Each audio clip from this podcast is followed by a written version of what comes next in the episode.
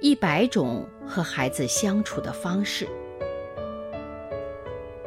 成长是一场旅行，我们和孩子一同启程。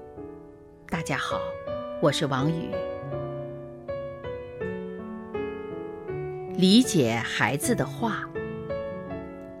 女儿四岁的时候，严冰带她去爬岳麓山。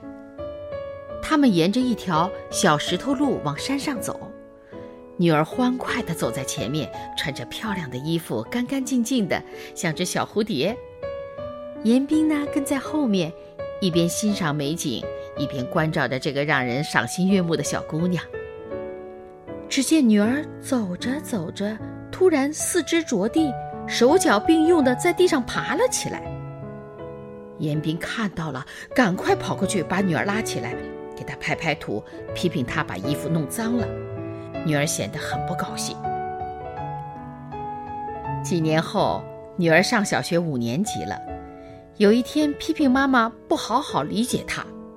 忽然想起这件事，他就说：“你不理解我，我第一次去爬山就觉得很奇怪，这明明是往山上走吗？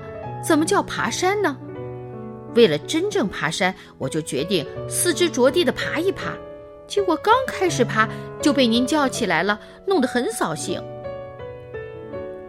听到女儿这么说，严冰才想起那件事儿，他又心疼又后悔。你当时为什么不说呢？你说了，妈妈肯定不会阻拦了。你那样的想法真的很可爱呀。女儿不高兴地撅起嘴，我当时那么小，心里那么想，可嘴上说不出来呀。你们大人就是不动动脑筋，瞎指挥小孩，总是怪小孩不听话。女儿的批评让严冰心服口服。是啊，爬山为什么不可以爬呢？爬是多么的趣味横生的一件事啊！就为了怕弄脏衣服这微不足道的理由，就把孩子这样一次充满乐趣的尝试给破坏了。听懂孩子的心思太重要了。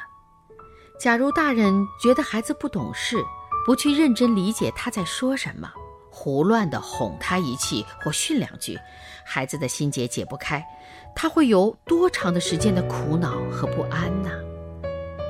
想有个听话的孩子，就得先听懂孩子的话。